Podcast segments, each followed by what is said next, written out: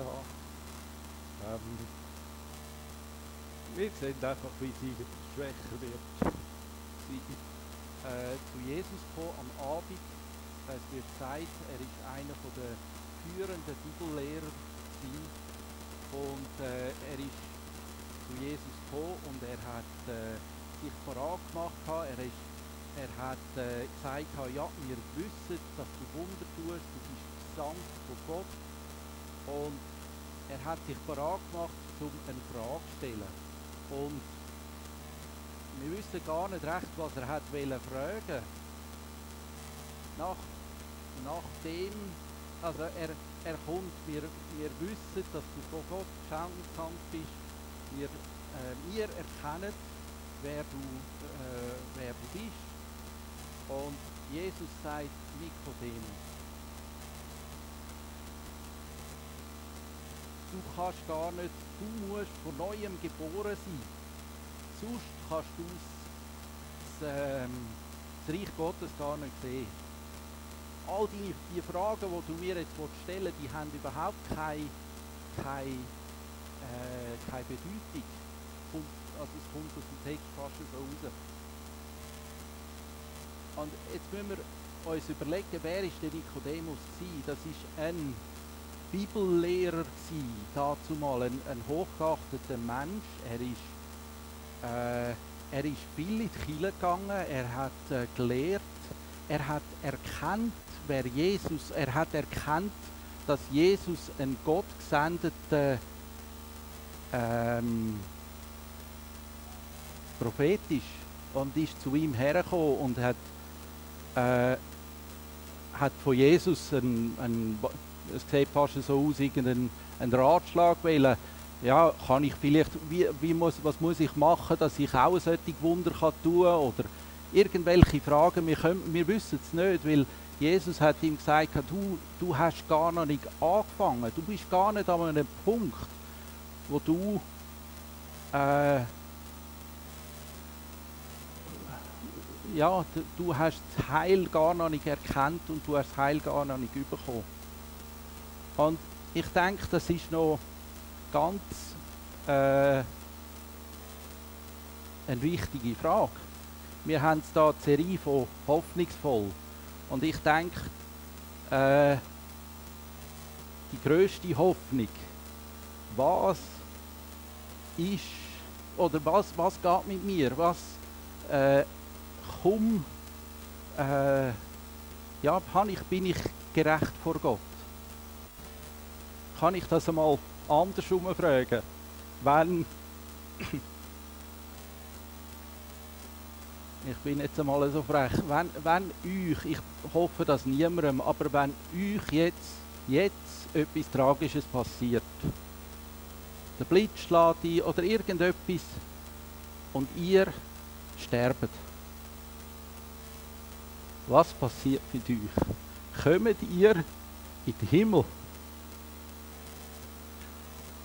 Ähm, ich frage mich, vielleicht gibt es Leute unter uns, die da sagen, ja, ich hoffe es, ich hoffe es, dass ich in den Himmel komme.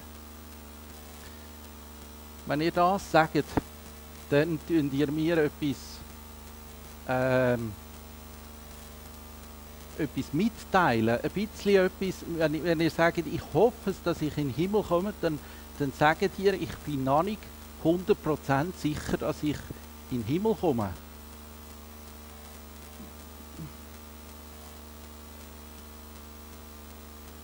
Nach biblischem Standard, was, wie ich die Bibel verstehe, ist so eine Person ein bisschen defektiv, ein bisschen ein, äh, ein fehlerhafter Christ. Ich sage es mal ein bisschen provokativ. Ein Christ ist jemand, der weiß, dass er in den Himmel kommt, der weiß, dass er e ins ewige Leben hat. Äh, so viele Leute gehen von falschen Annahmen aus. Die, tun, die sagen, ja, ich gehe viel in die Kirche, ich, äh, ich ich bin, ich bin getauft. Ich, ja. Ich, wahrscheinlich, wahrscheinlich bin ich schon irgendwie gerettet. Und ich denke, das ist vielleicht ganz ein bisschen ähnlich wie, wie der Nikodemus. Der hat eine Annahme gemacht und die Annahme ist nicht unbedingt richtig. Äh, hat mal jemand gesagt, wenn du kannst, eben, deine Eltern können Christ sein, das heißt noch nicht, dass du Christ bist. Es, es hat, du kannst in einer Garage auf die Welt gekommen sein, dass, wegen dem bist du noch nicht ein Auto. Äh, ja. Jesus hat einmal gefragt, seine Jünger, was denken die Leute, wer das ich bin? Und dann haben, die, haben sie gesagt, ja, du bist, die Leute sagen, du sagst der Elia, wo, wo gekommen ist. Oder andere sagen, du bist der Johannes der Täufer, der von, von den Toten auferstanden ist. Die Leute haben ganz verschiedene Ansichten gehabt und dann hat Jesus gefragt, wer denkt ihr denn, dass, dass ich bin? Und da ist der berühmte Satz von Petrus, wo eigentlich für, für die ganzen Jünger rausgeredet hat und gesagt, du bist der Messias, du bist der Retter von, du bist der Sohn vom, vom lebendigen Gott. Und darauf hat Jesus ja gesagt, ja, auf, die, auf den Fels würde ich äh, äh Kiele bauen.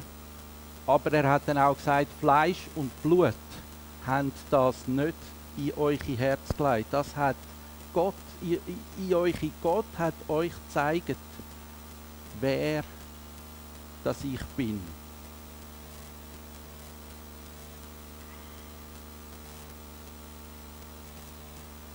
Also es steht ziemlich viel mit dem, dass wir sehen, wer das Gott ist. Und wenn wir dort sind, das ist langsam, das ist, dann sind wir an dem Punkt, wo man sich die Frage stellt, wie, wie, wie komme ich denn Heilsgewissheit über? Was, was, ist, was ist die Antwort zu dem? Und ich habe drei Punkte aufgeschrieben und ich will die einzelnen mit euch durchgehen. Der erste Punkt ist, dass ihr schlicht einfach glaubt, was Gott sagt. In der Bibel, Jesus hat gesagt, wenn, wie hat er gesagt, wer, wer sagt, Jesus ist Herr, das war der Paulus, wer sagt, Jesus ist Herr und glaubt das in seinem Herz, er wird gerettet werden.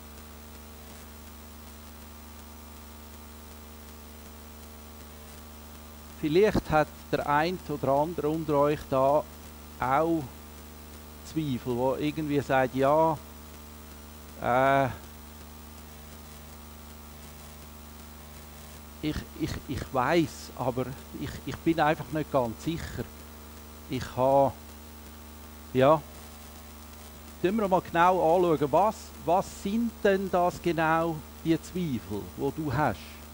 Vielleicht gibt es Leute unter uns, die sagen, ja, ich bin nicht sicher, dass Jesus wirklich der Retter ist. Jesus ist vielleicht ein gutes Beispiel gewesen, wo, ähm, wo gelebt hat und wenn ich mich nach ihm richte, dann kommt es gut und äh, dann gibt es auch noch da die anderen Religionen.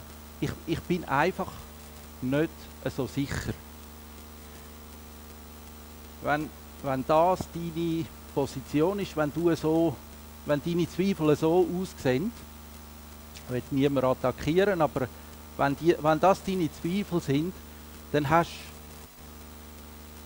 ich glaube, du hast ein Problem.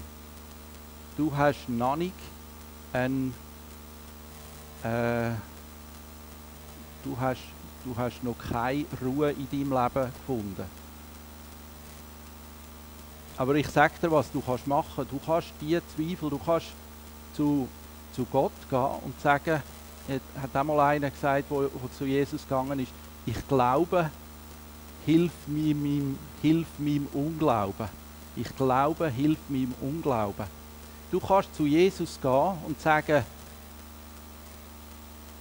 zeig du mir, dass du der Retter bist. Zeig du mir, dass du der Einzige bist. Aber dann kommt, bist denn du, wenn, wenn Jesus denn das würde dir zeigen, wärst denn du bereit, seinen Willen zu tun? Das ist die nächste das ist die Frage. Wenn, du, wenn Jesus, gesetzt Fall Jesus und Gott würde sich dir offenbaren, wärst du bereit, ihn Willen zu tun? Und da bin ich überzeugt, dass Gott sich dir offenbaren wird. Vielleicht sind deine Zweifel auch an einem ganz anderen Ort. Vielleicht sind sie, ja, ich weiß, wer Jesus ist. Jesus ist der Retter.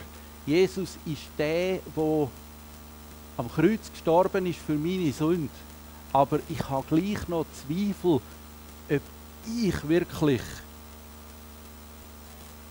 ob meine Sünden wirklich mir vergeben worden sind. Wenn deine Zweifel so sind, dann sage ich dir,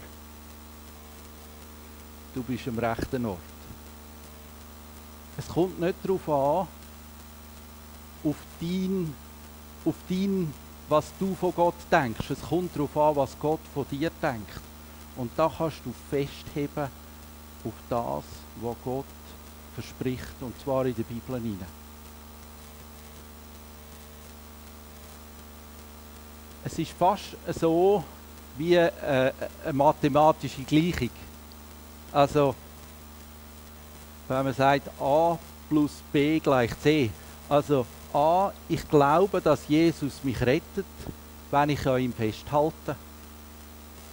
b, ich halte an ihm fest. Ich, ich halte, ich, ich glaube an sein, an sein Versprechen. Und c, also bin ich gerettet. Es ist so fast wie eine mathematische Gleichung a plus b gleich c. Ähm,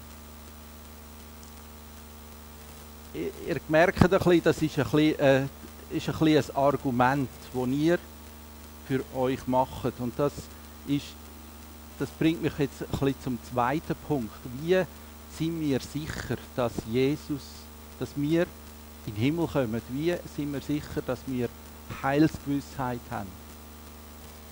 Der zweite Punkt, also der erste Punkt, dass wir an das glauben, was Gott uns versprochen hat. Der zweite Punkt, und der ist ganz anders. Gott verspricht uns nämlich etwas. Er verspricht uns ein Zeugen, wo in uns hinein redet, wo, wo zu uns redet. Gott verspricht uns Zeugen, in unserem Leben hineinziehen. Und das ist kein Argument mehr. Kann ich die nächste Bibelstelle haben, Römer 8.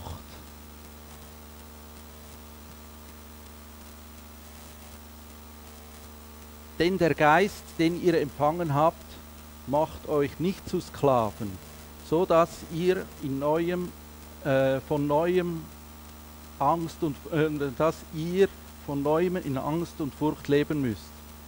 Er hat euch zu Söhnen und Töchtern gemacht und durch ihn rufen wir Abba, rufen und wir beten Abba Vater. Ja, der Geist bezeugt es in unserem Innersten, dass wir Gottes Kinder sind. Und das ist eigentlich der, der Satz, der Geist bezeugt es, dass in unserem Innersten, dass wir Gottes Kinder sind. In anderen Übersetzungen, in Elberfelder heißt es, der Geist selbst bezeugt zusammen mit unserem Geist, dass wir Gottes Kinder sind.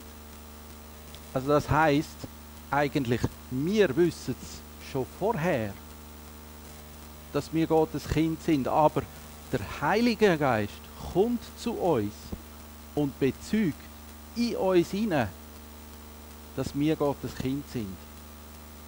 Und das ist dann kein Argument mehr. Das ist Jesus, das ist Gott, wo, wo sich in uns hinein, äh, offenbart. Was denken ihr, ist passiert mit den Jüngern an Pfingsten? Was ist, was ist an Pfingsten passiert? Ist der Jünger von Jesus, die Leute, die dort am Pfingsten zusammengekommen sind, am ersten Pfingsttag, ist, sind, haben sie sich dann bekehrt? Oder sind ihnen dann ihre Sünden vergeben worden? Am ersten Pfingsttag? Nein, Jesus, Jesus hat es eigentlich sehr deutlich gesagt, ihr werdet Kraft überkommen durch den Heiligen Geist. Und die Kraft hat mir einmal einen so erklärt, das ist nicht irgendwie eine elektrische Stromkraft, wo man rein Finger rein tut und nachher hat man die Kraft und die gibt man irgendwie weiter. Nein, die Kraft ist eine Erkenntnis, wer Gott ist. Gott redet selber zu mir ins Herz hinein. Und ich merke, dass er da ist und dass ich im Rechten stehe mit ihm. Wenn ihr ein bisschen mit offenen Ohren hört, dann hören ihr das da und dort mal. Bei mir, in meinem Leben, ist das nicht am gleichen Zeitpunkt gewesen, wo ich mich bekehrt habe und wo ich gemerkt habe, dass ich die Kraft überkomme. Ich glaube, das sind Jahre dazwischen gewesen. Ich kann nicht mehr genau sagen, wann das es war. Ich habe mich sehr früh habe ich Jesus gefragt, dass er in mein Leben hineinkommt. Aber es war, als ich etwa 16, 17 war. Jahre später bin ich in meinem Zimmer und ich habe gebetet und auf einmal habe ich gemerkt, dass Jesus, dass Gott da ist im Raum hinein. Ich habe einen Frieden gespürt, ich habe einfach gemerkt, das ist ein heiliger Moment. Und von dem, von dem Moment an bin ich verändert gewesen. Äh, Im Lutherfilm habe ich, habe ich auch hat es auch so einen Moment gegeben, beim Luther, der Wesley, John Wesley, der Evangelist, der ist auch, hat auch so einen Moment, wo er, wo er gespürt hat, dass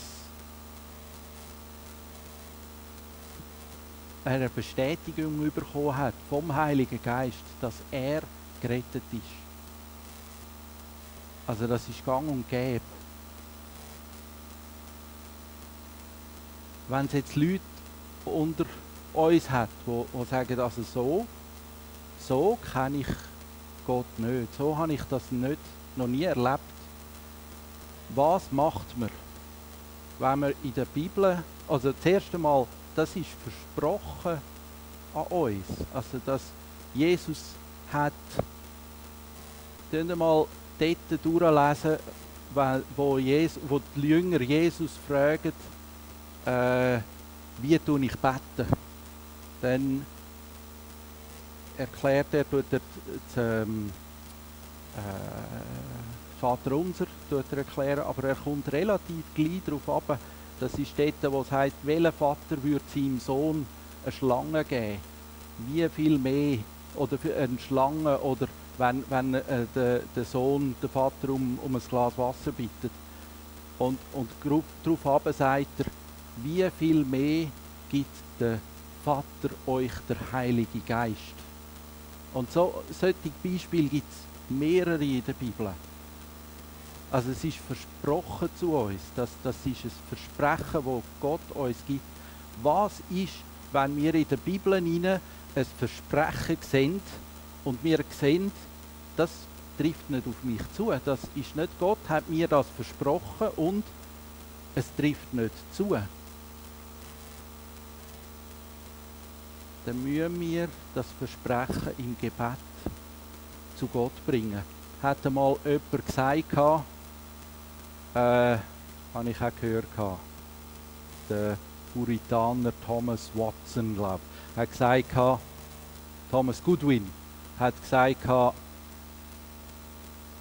you must go and you must sue God. Also wir müssen Gott vor Gericht bringen mit, mit den Sachen, die in der Bibel, die uns versprochen sind. Und ich will euch ermutigen, wenn ihr eine größere Tiefe sucht nach Gott, dann geht im Gebet zu ihm, tönt anklopfen und lasst ihn nicht in Ruhe damit. Er wird geehrt, wenn wir das machen.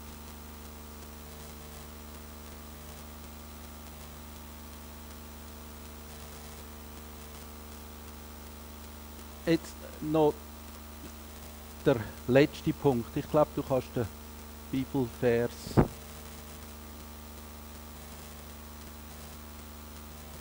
Ah ja, genau, das ist gut. Ähm, der letzte Punkt, den ich einfach noch ganz kurz an, äh, anbringen Der letzte Punkt, wie wir sehen, wie wir können erkennen dass wir gerettet sind, ist, dass wir in unserem Leben hinein erkennen, dass Gott an uns schafft und uns anfängt umändern, dass wir Sachen anders sehen, wie wir sie vorher gesehen haben. Ich, ich, der Punkt gehört als letzter her. Wenn man ihn zuallererst her tut, dann ist es wie die Taten, die man macht, dass man in den Himmel kommt. Und das ist falsch. Wir sind nicht gerettet durch Werk. Aber bei mir ist es so, ein Beispiel, bei mir ist es so auf das Mal ist es mir wichtig geworden, wie es anderen Leuten geht. Das habe ich nicht so kennt vorher. Ich habe noch viel mehr bin ich eigentlich Egoist gewesen. Ich habe eigentlich ähm, ja, mir ist es mehr darum gegangen, wie, wie es mir geht und auf das Mal sind mir andere Leute wichtig geworden. Auf das Mal habe ich Freude bekommen an, an mit Kind arbeiten. Und das so, habe ich, so bin ich vorher nicht gewesen. Das, habe ich, das ist ganz etwas Neues gewesen. Und das hat mir irgendwie, ja, ich merke, Gott schafft an mir, Gott verändert mich. Und das ist das Nächste, das ist die letzte Punkt, den ich sagen will, wo wir können als Bestätigung anschauen dass wir gerettet sind. Ja, das ist das, was ich sagen wollte. Danke vielmals fürs Zuhören. Ähm, ich tue noch beten mit uns und auch wenn jemand berührt worden ist, geht doch auf jemand anderen zu, der mit euch zusammen betet. Ja. Ich tue noch beten. Lieber Vater, danke vielmals, dass